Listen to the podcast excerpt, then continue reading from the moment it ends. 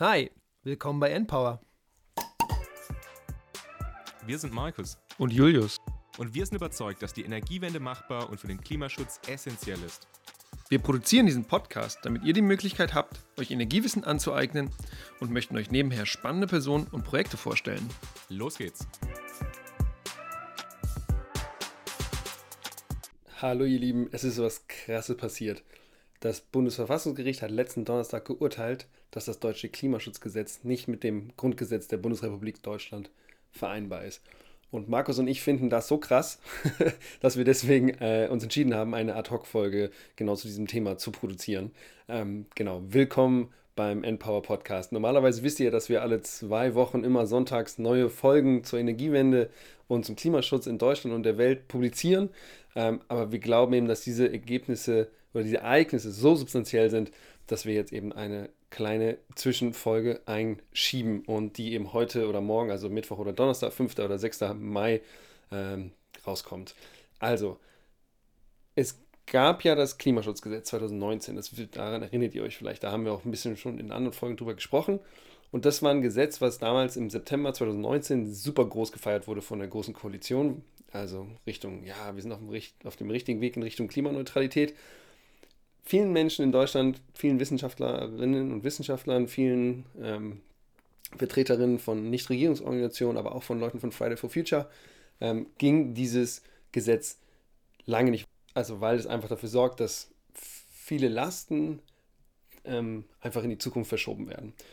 Und aus diesem Grund haben dann einige NGOs, also Greenpeace und die Deutsche Umwelthilfe, zusammen mit Friday for Future und Einzelpersonen ähm, eine Verfassungsklage eingereicht und sind also vor das Bundesverfassungsgericht in Karlsruhe gezogen.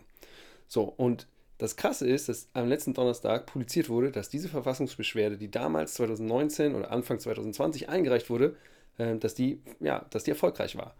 Und um euch einen Einblick zu geben, was warum dieses Urteil so substanziell ist, was eigentlich in diesem Urteil drinsteht und was das jetzt für den Klimaschutz und die Energiewende bedeutet.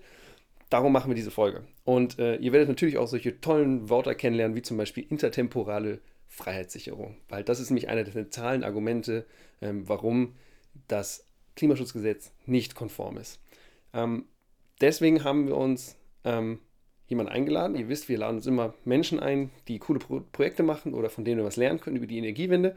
Und heute haben wir uns einen Menschen eingeladen, der eben Beschwerde, einer der Beschwerdeführerinnen in diesem Prozess war. Er ist noch Schüler, äh, lebt in Göttingen und hat, obwohl er noch nicht mal wählen darf, jetzt mittlerweile seine erste Klimaklage gewonnen. Deswegen willkommen im NPower Podcast, lieber Linus Steinmetz. Magst du dich einmal vorstellen? Moin Moin. Ja, ich bin Linus, ich bin Klimaaktivist und habe vom Bundesverfassungsgericht geklagt. Und was ich sonst in meinem Leben noch so mache, ist zur Schule gehen tatsächlich und Klimaaktivismus bei Fridays for Future. Und damit hat man auch schon den ganzen Tag ganz gut rum. Markus, wie immer, ein paar Entweder-Oder-Fragen für unseren Gast. Genau, lieber Linus, wir haben ein paar Entweder-Oder-Fragen für dich. Da darfst du gerne mit einem Wort drauf antworten. Wenn du Erklärungsbedarf siehst, dann gerne auch ein bisschen ausführen. Aber ich glaube, die sind nicht so schwer. Als erstes, süß oder salzig? Süß. Ah, bist du ein süßer Mensch? Oh, das hätte ich Ja, gar nicht doch. eingeschätzt. Ja, okay. Okay. Äh, schwitzen oder frieren? Lieber frieren tatsächlich. Schwitzen mag ich gar nicht. Okay, da bin ich voll bei dir. Bin ich auch lieber ein bisschen kälter als ein bisschen zu warm. Ähm, eine Frage, weil du damit irgendwie auch auf den Artikel vom ähm, Tagesspiegel drauf warst. Willst du eine Wahl ab 16 oder ab 18? Ich will ganz sicher eine Wahl ab 16 und äh, das im Mindesten. Ich finde Wahlaltersbegrenzung generell so ein bisschen absurd. Ja, okay. Ja, genau, weil das war, also der Artikel, den du da geschrieben hast, war irgendwie die Überschrift, du darfst noch nicht mal wählen und hast jetzt eine Klimaklage gewonnen. Genau, und als letztes äh, noch die Frage, lieber auf Twitter streiken oder auf die Straße gehen? Eigentlich lieber auf der Straße, aber ich muss sagen, über die letzten Jahre ist mir auch Twitter sehr lieb geworden. Äh, und da verbringe ich auf jeden Fall die meiste meiner Zeit im Aktivismus momentan. Und Corona-bedingt ist es auf jeden Fall gerade auch das Beste. Also da stehe ich auch zu. Das stimmt auf jeden Fall. Da ist jetzt gerade mit auf die Straße gehen natürlich nicht ganz so leicht. Cool. Okay, genau. Ähm, Julius hat es ja gerade schon gesagt. Wir wollen dann einmal drüber sprechen, was ist jetzt eigentlich das Klimaschutzgesetz? Einfach nochmal so ein bisschen vorholen, was standen da ursprünglich mal drin. Es wurde ja ähm, Ende 2019 in, ist es in Kraft getreten. Deswegen, Linus, kannst du noch mal so kurz zusammenfassen, was war das eigentlich und was, was hat es beinhaltet? Genau, also man kann sich ja vom Namen Klimaschutzgesetz schon denken, was der eigentliche Zweck dieses Gesetzes war. Und zwar eben, dass wir mehr Klimaschutz in Deutschland betreiben und dass wir eben klare Pfade haben, mit denen wir unsere äh, Treibhausgasemissionen reduzieren können. Äh, und das war eben auch genau das Ziel der Bundesregierung. Die hat eben eine Neuauflage dieses Gesetzes 2019 beschlossen. Das war, da erinnert man sich dran, das war dieses Klimapaket, von dem damals geredet wurde. Das ist dieses Gesetz, von dem gerade die ganze Zeit gesprochen wird. Und das regelt eben so Sachen äh, wie die Zielsetzung, also was sind die Klimaziele äh, im Nationalen in Deutschland und wie werden die eben gehandhabt, aber auch so Fragen wie der CO2-Preis und davon abgeleitete Sachen wie eben Kohle tangiert dieses Gesetz. Das äh, könnt ihr sicher auch super erklären. Aber das sind praktisch so die Hauptgebiete und die Haupthebel, die dieses Gesetz hat. Äh, und das ist eben auch genau, das sind die inhaltlichen Punkte, wo wir auch bei FFF eben seit Jahren auf der Straße sind und mehr Radikalität fordern. Wofür steht FFF, Linus? Ja, FFF ist eigentlich so ein bisschen Slang. Äh, man kennt es wahrscheinlich mehr unter Fridays for Future. Also wir sind eben diese Klimabewegung, die seit ein paar Jahren da auf der Straße ist. Du sagst das auch extrem schnell. Oh ja. Ich habe das mir auf, also, genau. das, also ich glaube, das hast du perfektioniert, Fridays for Future in so mhm. kurzer Zeit wie möglich auszusprechen. Ja, genau. Also ist es auf jeden Fall ein sehr langes und sperriges Wort für unsere Bewegung, Fridays for Future. Also äh, entsprechend wird es bei uns intern zumindest oft als FFF abgekürzt. Aber in Medien liest man meistens Fridays for Future. Super, cool. Jetzt ist dieses Gesetz ja eigentlich noch ein relativ frisches Gesetz gewesen. Ne? Markus hat gerade gesagt, 2019 wurde das erst verabschiedet. Ich kann mich erinnern, dass im September gab es da große Streiks, auch natürlich von Fridays for Future mitorganisiert oder hauptsächlich organisiert. Ich glaube in Deutschland jedenfalls. Ähm, hm. Jetzt habt ihr dagegen geklagt. Ähm, wahrscheinlich relativ kurz nach, habt ihr angefangen, euch da irgendwie vorzubereiten, relativ kurz nachdem das verabschiedet wurde. Ähm, magst du mal diesen Prozess beschreiben? Wie, wie kam es dazu, dass ihr dann tatsächlich dazu, dass, dass ihr dagegen vorgegangen seid, gerichtlich? Und wie, mhm. ist, wie bist du eigentlich in diesen Prozess mit reingerutscht? Genau. Also das hat im Grunde genommen schon angefangen, bevor dieses Gesetz beschlossen wurde. Es war nicht einfach nur, dass wir in der Zeitung gelesen haben, dass dieses Gesetz jetzt irgendwie im Bundestag ist und dass wir gesagt haben, da müssen wir was gegen machen, sondern es fängt im Grunde genommen an, Anfang 2019, als wir auf der Straße standen zum ersten Mal mit Fridays for Future und eben gesagt haben, wir brauchen viel, eine viel ambitioniertere äh, Klimapolitik. Wir brauchen einen Kohleausstieg bis 2030, eine Energiewende, all diese Dinge. Äh, und uns da halt eben dann im ganzen Jahr, über das ganze Jahr in einem Konflikt befunden haben mit der Großen Koalition, äh, die ja gerade noch die Bundesregierung stellt, äh, die das eben nicht so wirklich selber wollten, unserer Meinung nach zumindest. Und dann war praktisch die große Antwort äh, der Großen Koalition und die auch lange angekündigte Antwort sollte dieses Klimagesetz, dieses Klimapaket sein. Und dann waren wir an dem Tag, an dem dieses Gesetz beschlossen wurde vom Kabinett, waren wir auf der Straße mit 1,4 Millionen Menschen am 20. September. Und als wir dann gehört haben, dass dieses Gesetz wirklich unglaublich unambitioniert ist, also wir haben da eben mit Preisen, mit CO2-Preisen in den 20ern angefangen. Wir haben halt die Forderung von Fridays for Future ist eben, dass wir möglichst bald bei 180 sind. Also ihr merkt schon, das sind ganz andere Dimensionen. Da haben wir gemerkt, das ist so enttäuschend, dass so viele Menschen auf der Straße sind, Politik uns trotzdem noch ignoriert. Und dann haben wir gesagt, dann müssen wir das eben einklagen. Und dann müssen wir für unsere Rechte klagen, für die wir auf der Straße sind, ähm, und machen das juristisch weiter. Und deswegen ist es praktisch direkt als direkte Reaktion auf dieses Gesetz äh, zustande gekommen. Und dann haben wir uns zusammen mit einigen Juristinnen und NGOs überlegt, wie wir am besten klagen. Und dann ging es los. Okay, wer ist da mit dabei gewesen? Kannst du es mal sagen? Also, mhm. was waren so die Beteiligten jetzt in, der ganzen, in dem ganzen Prozess? Genau, das war im Grunde genommen ein wilder Haufen, eine wilde Zusammensetzung an verschiedenen Organisationen, also an NGOs, an Umwelt-NGOs. Ähm, vor allem in Deutschland waren das, wie gesagt, Greenpeace, die Deutsche Umwelthilfe, mit der ich auch geklagt habe, und German Watch, das ist eine ganz interessante NGO, die vor allem so Klimalobby-Politik macht, also sehr, sehr technisch ist. Die lohnt sich auf jeden Fall, sich auch nochmal anzuschauen. Und gemeinsam mit denen haben das eben wir KlimaaktivistInnen gemacht. Wir waren vor allem bei Fridays for Future aktiv, aber ich zum Beispiel habe eben als Einzelperson, als 17-jähriger Jugendlicher halt diese Klage mit eingereicht. Und was auch interessant ist, ist tatsächlich, dass eben nicht nur Jugendliche aus Deutschland und Leute aus Deutschland dabei waren, sondern dass tatsächlich auch Menschen aus Bangladesch und Nepal mitgeklagt haben. Also es war sowohl innerhalb von Deutschland eine Allianz als auch eben international. Wir wollten halt eben auch klar machen, dass wir gar nicht die sind, die zuerst betroffen sind. Wir sind auch betroffen, aber zuerst und am dringendsten betroffen sind eben Menschen im globalen Süden, also in Ländern wie Bangladesch oder Nepal. Mhm. Habt ihr die angesprochen? Oder also wie, wie ist da der Kontakt zustande gekommen? Oder sind es ehemalige Deutsche, die ausgewandert sind? Nee, das sind äh, tatsächlich keine deutschen StaatsbürgerInnen, was ja für so eine Klage auf jeden Fall auch sehr relevant ist auf, auf einer juristischen Ebene. Und das sind aber eben auch KlimaaktivistInnen in ihren Ländern. Und man kennt sich ja auch so über die Grenzen hinweg. Also zum Beispiel einige dieser mhm. Menschen habe ich auf der Klimakonferenz 2019 schon sicher in Runden getroffen. Oder die NGOs haben natürlich auch ihre internationalen Netzwerke und so kannte man schon Leute, die eben auch juristisch in ihren Ländern schon vorgegangen sind. Und die Menschen haben dann auch mit uns geklagt. Genau. Super. Okay. Gibt es dann bei denen in den Ländern auch sowas? Also habt ihr da jetzt Erfahrungen international, dass in anderen Ländern auch gegen irgendwelche Klimaschutzgesetze oder so geklagt worden ist? Ja, also diese Bewegung von also hast du irgendwo noch mitgeklagt? Genau, ich habe, also das war meine allererste Klage und sie war sofort erfolgreich. Das ist natürlich außergewöhnlich. ich habe ich hab noch nicht geklagt, muss ich ehrlich sagen. Und ich bin schon ein paar Jährchen älter als du. ja, genau. Aber, aber was eigentlich das wirklich Interessante ist, dass es wirklich auch schon vor einiger Zeit Klagen gab, die dem zuvor gegangen sind und wie es im Juristischen eben auch ist, die die Grundlage gelegt haben dafür, dass wir jetzt eben vom Bundesverfassungsgericht klagen konnten. Also dieselben Menschen, die mich vertreten haben, haben eben auch schon andere junge Menschen und ältere Menschen vertreten, die vor einigen Jahren in Berlin geklagt haben und die haben auch Leute vertreten, die vor dem Europäischen Gerichtshof geklagt haben. Also es gibt schon überall praktisch diesen Ansatz und es wurde immer wieder versucht und das ist jetzt der wirklich erste eindeutig erfolgreiche Fall in Deutschland auf Bundesebene. Aber die ganzen verschiedenen Akteuren hatten natürlich schon auch alle ihre Erfahrungen mit Klimaklagen. Die gibt es in Deutschland, die gibt es auch in anderen Ländern wie der Niederlande. Da gab es vor einem Jahr, glaube ich, oder vor anderthalb Jahren auch eine ganz erfolgreiche Klimaklage, auf die unsere Klage auch aufgebaut hat. Also dem geht schon viel zuvor, ähm, auch wenn man dann natürlich mhm. in den Medien erstmal nur unseren Erfolg sieht. Ja, cool. Wie, ja. wie läuft dann so ein Prozess ab? Also klar, ihr habt, die haben diese NGOs, also diese Nichtregierungsorganisationen, haben sich zusammengefunden, die haben Kontakt mit euch aufgebaut, also mit Einzelpersonen oder also kann ja auch sein, dass ihr mhm. den Kontakt aufgebaut habt.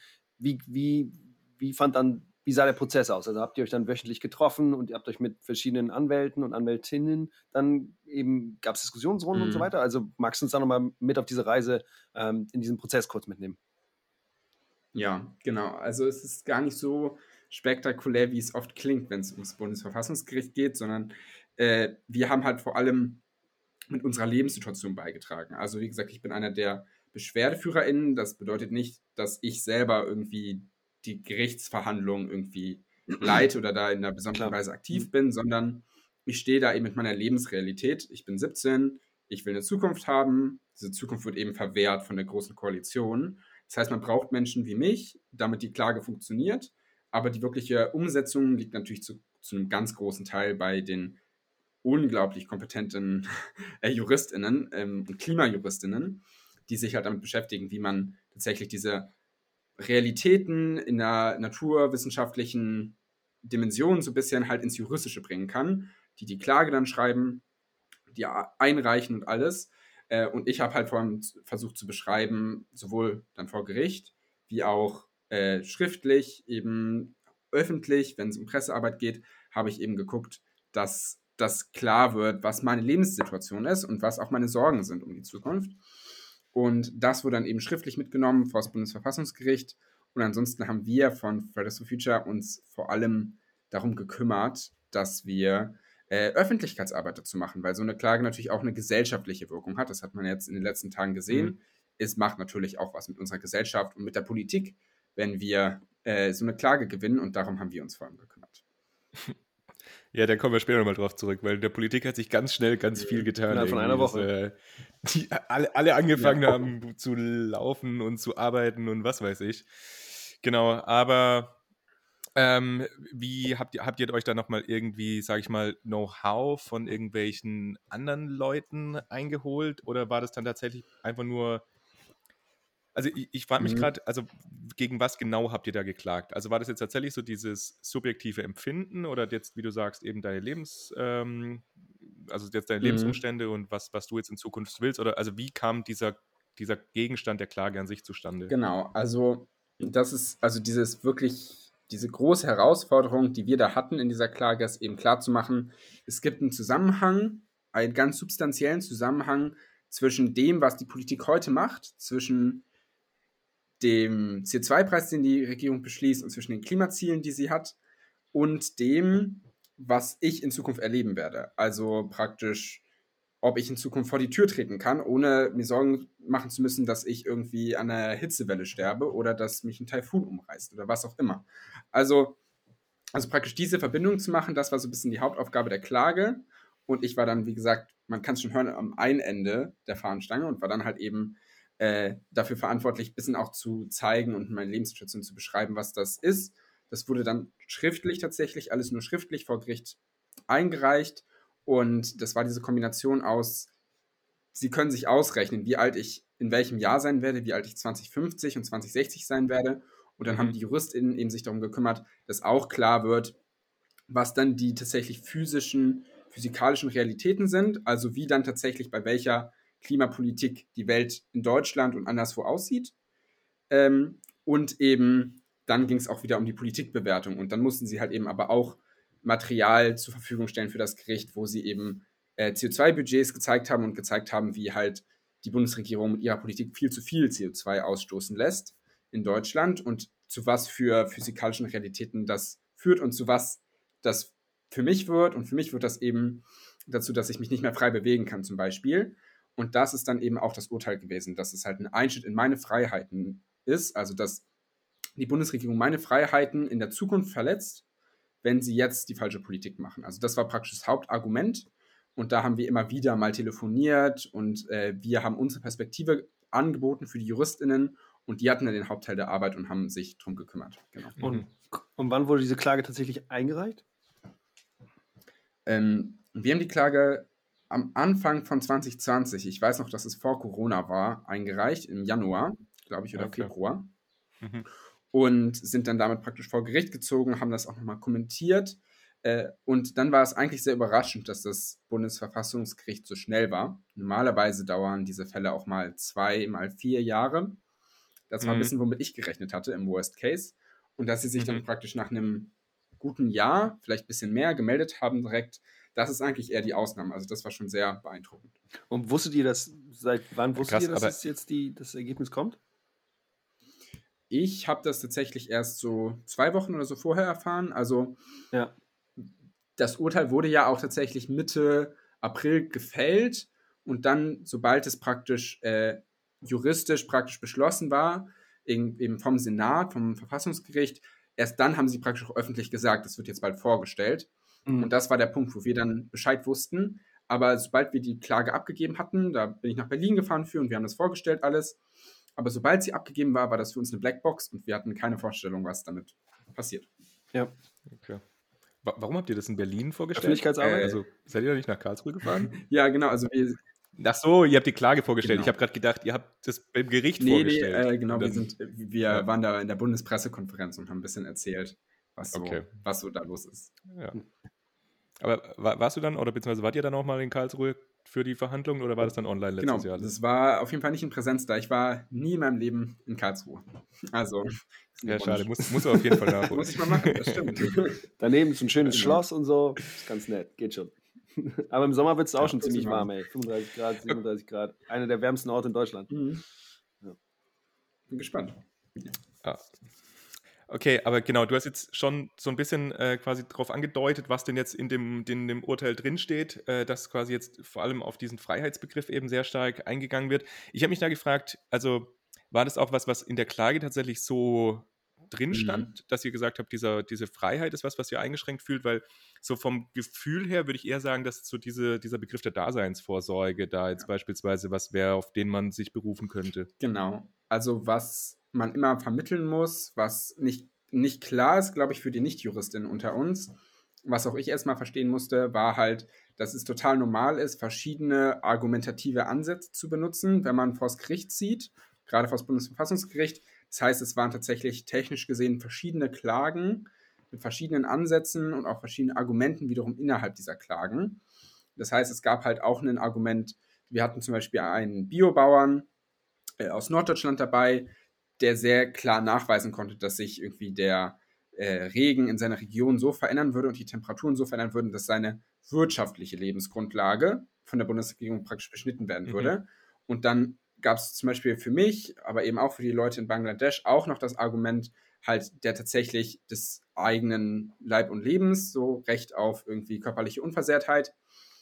Und das war ein Argument. Und dann war halt eines der Argumente eben auch die Freiheit für uns Jugendliche. Und das ist halt eigentlich das total Interessante an der Klage, dass das Bundesverfassungsgericht sich ausgerechnet diese Freiheit genommen hat. Also ausgerechnet eben über die Freiheit von zukünftigen mhm. Generationen gesprochen hat, was natürlich gar nicht ist, wie wir in der klimapolitischen Debatte in, letzter, in den letzten Jahren eigentlich Freiheit benutzt haben. Da ging es immer eher um die Freiheit von irgendwelchen Menschen, die gerade leben und Porsche fahren und auf der Autobahn 130 fahren wollen oder 150. Also das ist, glaube ich, ein ganz anderer Freiheitsbegriff, als wir ihn da eben bisher gesehen haben. Und es war auch gar nicht klar, was für ein Argument da eben durchkommen würde. Ja. Genau, das ist ja auch okay. eine der. Ja, aber das, genau, das, ist auch spannend, weil ja. das.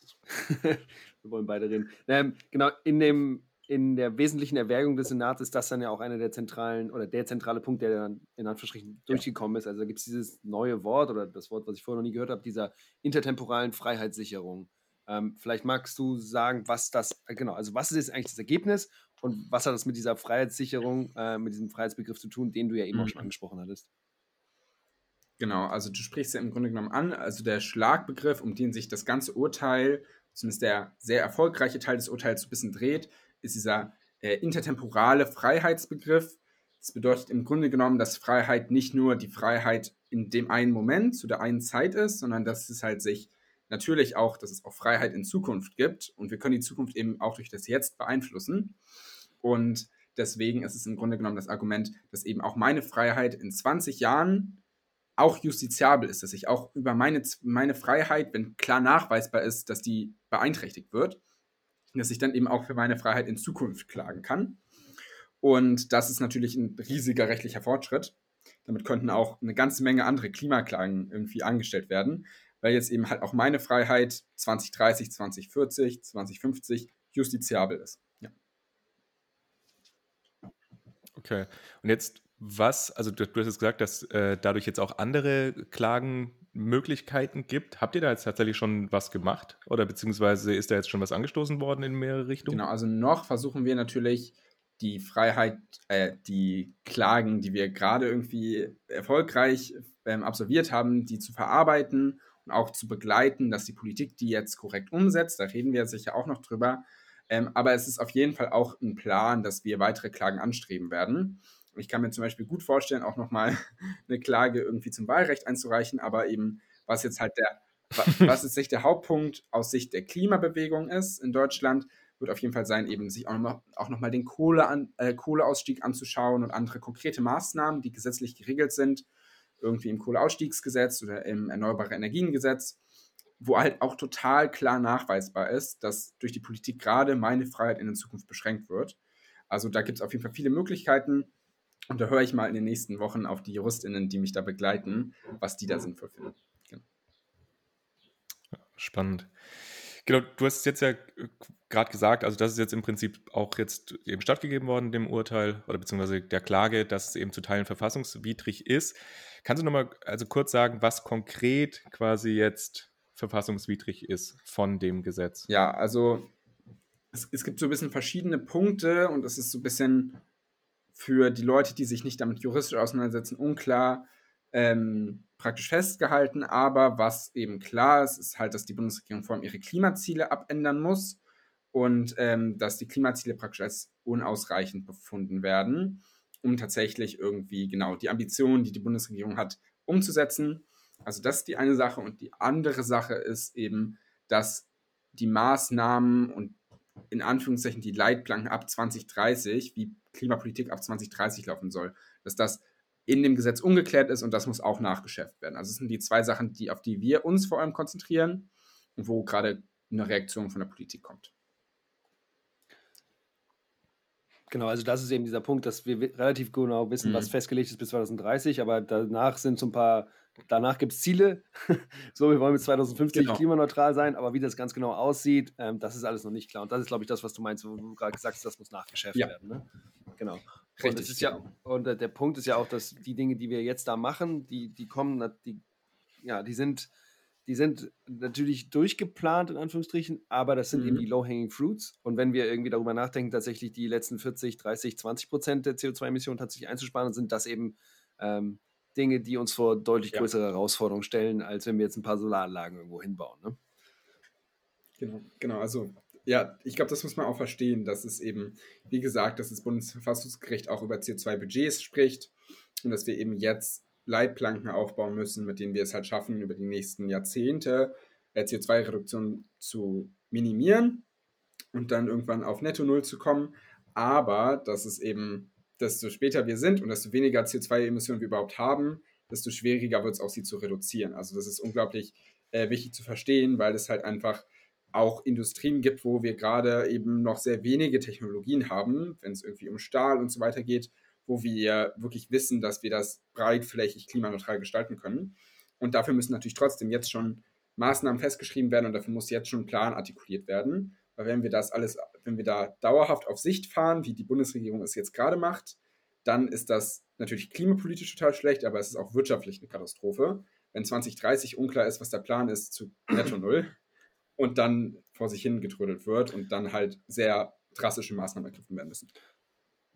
Ja, das ist ja auch das Problem tatsächlich ja auch in der Industrie, beziehungsweise also viele von jetzt den, du hast jetzt gerade angesprochen, Stahlherstellern, die wissen ja auch tatsächlich halt jetzt nicht, wenn die jetzt genau wüssten, dass jetzt bis 2030 eben der CO2-Preis irgendwo bei 200 Euro oder wo auch immer liegt oder mhm. noch höher, ähm, dann können die natürlich auch ganz anders planen, jetzt ihre Umstellung, die Prozessumstellung, weil das ja auch nicht von, von heute auf morgen eben Genau, passiert. und wer da nochmal Interesse hat, auch mal reinzuhören, wir haben eine Folge Nummer 4 gemacht zur äh, Energiewende in der Industrie und in der letzten Folge hatten wir uns auch über Wasserstoff, haben uns mit Wasserstoff auseinandergesetzt und Wasserstoff ist eben eine der zentralen ja. Möglichkeiten, wie man das, also wie man solche Industrieprozesse äh, tatsächlich auch äh, dekarbonisieren kann. Also ein kleiner Hinweis da. Gibt es noch mehr, wenn ihr wollt.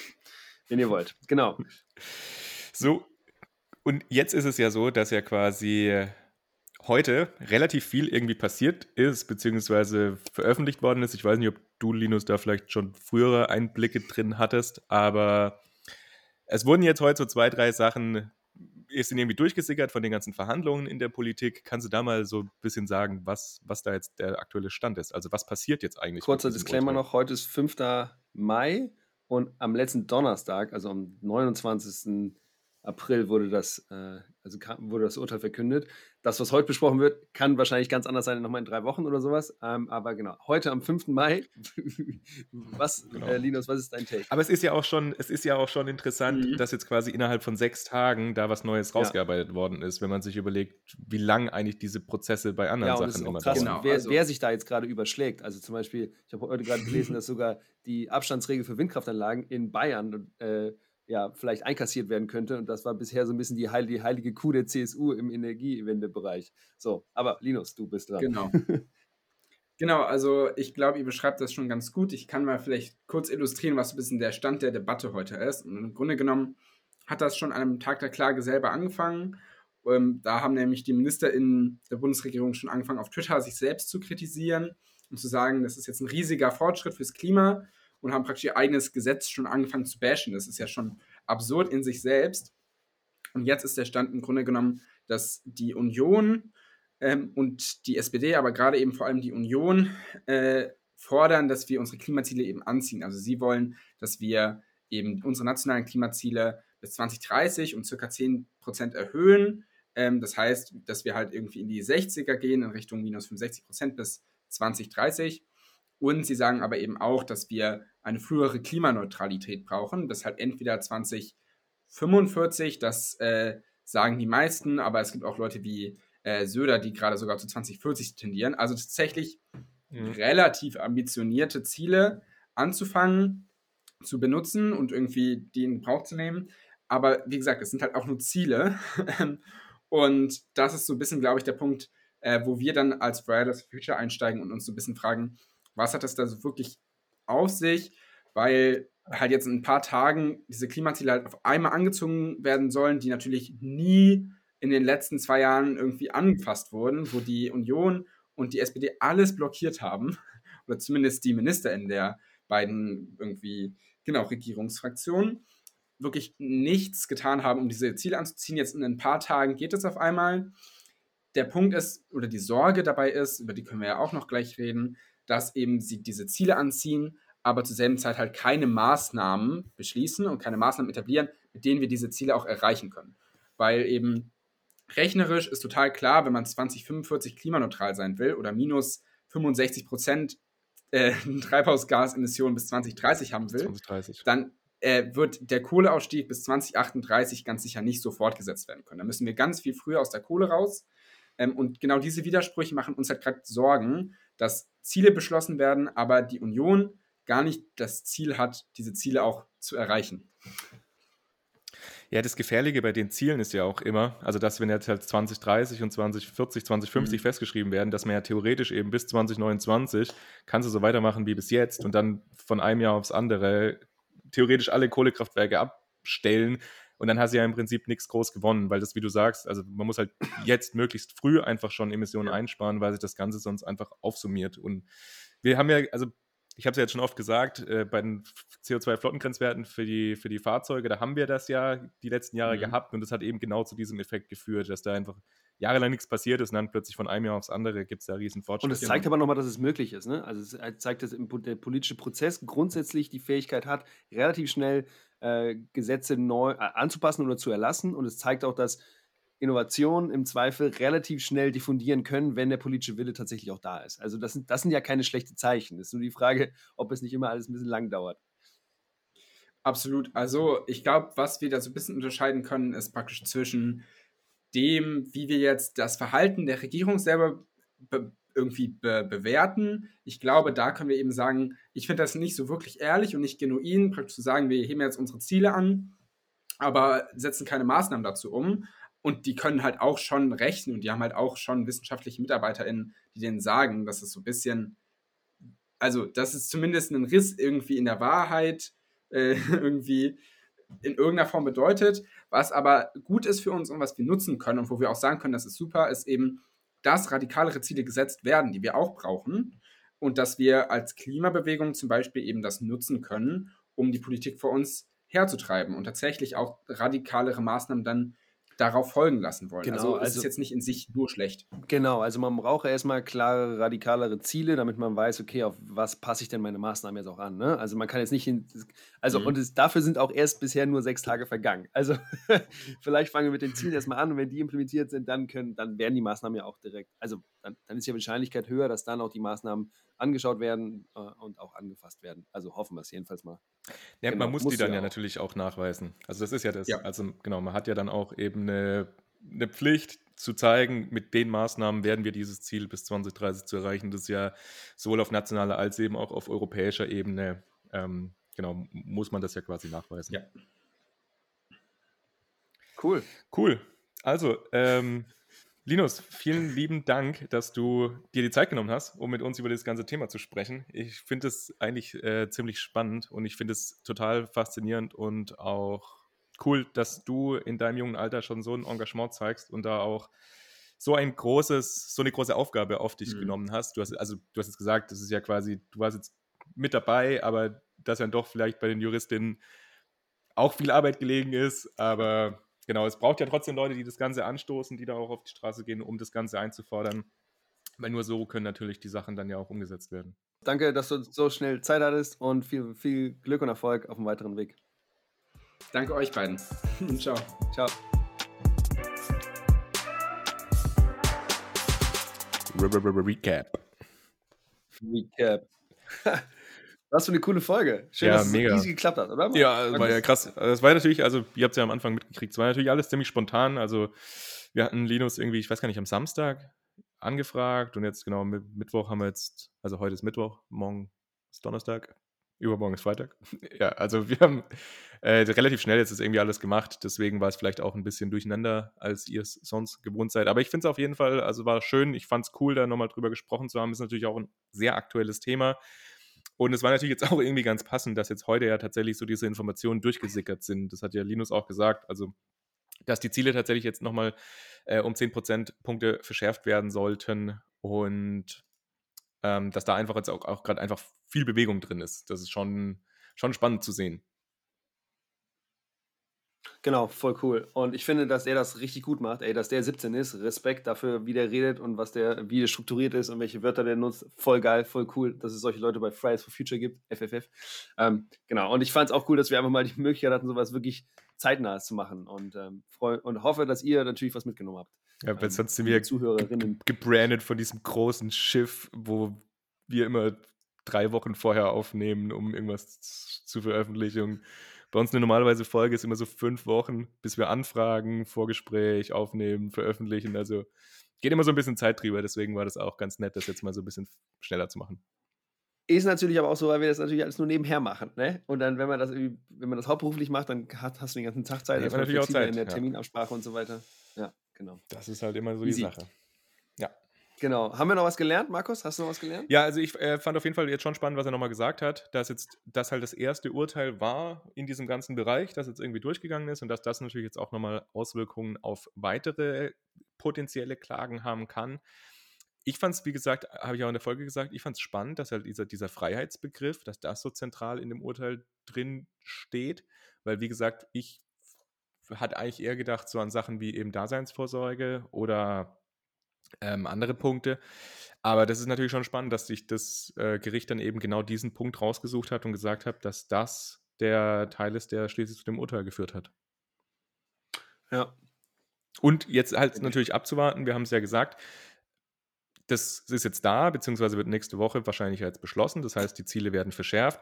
Und die Frage ist dann natürlich, wie können wir diese Ziele dann tatsächlich erreichen. Das heißt, es fehlen oder es müssen halt jetzt noch die richtigen Maßnahmen kommen, also die tatsächliche Umsetzung von den Maßnahmen, um diese Ziele zu erreichen. Und da ist natürlich ganz spannend, was da in Zukunft kommen wird. Ja, was ich nochmal spannend fand, was Linus im Nachgespräch noch gesagt hat, also wir haben danach drei Minuten geredet, nicht so richtig lang, aber nur so ein bisschen, und hat er gesagt, dass äh, also er hat in der Folge ja gesagt, dass diese Klage eben auf anderen Klagen aufgebaut hat. Und ich habe ihn nochmal gefragt, was das eigentlich bedeutet. Und dann hat er gesagt, naja, es gab eben so ähnliche Klagen schon in den Niederlanden zum Beispiel. Und ähm, die Klage, die jetzt in Deutschland erfolgreich war, die haben, da haben die eben in diesem, äh, im Anwaltsteam ähm, sich auf Argumentationsketten ähm, berufen oder die gleichen Argumentationsketten genutzt, wie das damals eben in dieser Klage in den Niederlanden war. Und das war, und deswegen kann man eben sagen, dass da bestimmte Klagen auf anderen Klagen auch auf äh, ähm, ja, basieren oder darauf aufbauen. Und es war eben auch so, dass es mal eine Klage in Berlin, glaube ich, glaub, gab. Und da war es eben so, dass die Berlin, dass der Berliner Senat oder wer, also das Gericht dort vor Ort ihm gesagt hat, naja, diese intertemporale Freiheitsbegriff, das ist schon, also Freiheitsberaugung, das ist, das ist, das ist im Zweifel, äh, kann, kann, man darüber äh, sich streiten und das ist im Zweifel relevant, aber wir können da keine Entscheidung drüber fällen und nur deswegen ist, oder auch deswegen sind sie dann eben ähm, vor das Bundesverfassungsgericht ähm, überhaupt erst gezogen. Genau, also das nochmal zu diesem, zu diesem Hintergrund, wie Klagen aufeinander aufbauen können. Ich habe keine Ahnung von solchen Sachen, das habe ich gelernt. Und ansonsten, genau, genau wenn, wenn, ihr jetzt die Folge hört, äh, am Sonntag, also jetzt, wenn ihr sie jetzt irgendwie in der Woche vom 3. Mai noch hört, also am Sonntag, den 9. Mai, kommt trotzdem ganz regulär eine Folge raus. Das heißt, auch auf jeden Fall am Sonntag wieder einschalten. Genau, das war eine Ad-Hoc-Folge. Alles klar, ihr Lieben, wir hoffen, dass ihr Spaß hattet und dass ihr was gelernt habt und äh, wir freuen uns, wenn ihr weiter uns, äh, uns treu bleibt und dem Gott, oh Gott, Podcast. uns treu bleibt. Das ist ein richtiger Fernsehspruch. Naja, gut, macht's gut. Okay, Ciao. bleiben Sie uns treu oder auch nicht. Nein, dann lassen wir es lieber. Dann lassen wir es lieber. Wir freuen uns, wenn ihr wieder reinhört. Tune in. Genau. Alles klar. Bye, bye. Macht's gut, ihr Lieben. Ciao.